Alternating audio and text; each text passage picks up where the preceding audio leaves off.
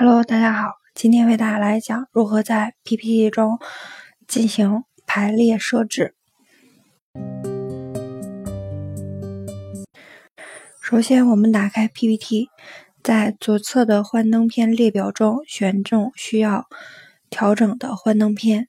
插入一个矩形形状，设置高度和宽度，在形状样式组中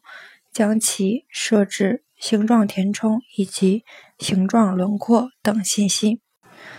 我们复制出另外四个相同的矩形框，并移动到合适的位置，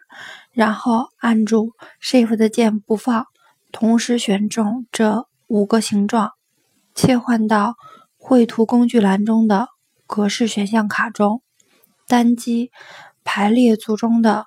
对齐对象下拉按钮。从弹出的下拉列表中选择横向分布选项，此时就完成了五个矩形图案的水平平均分布。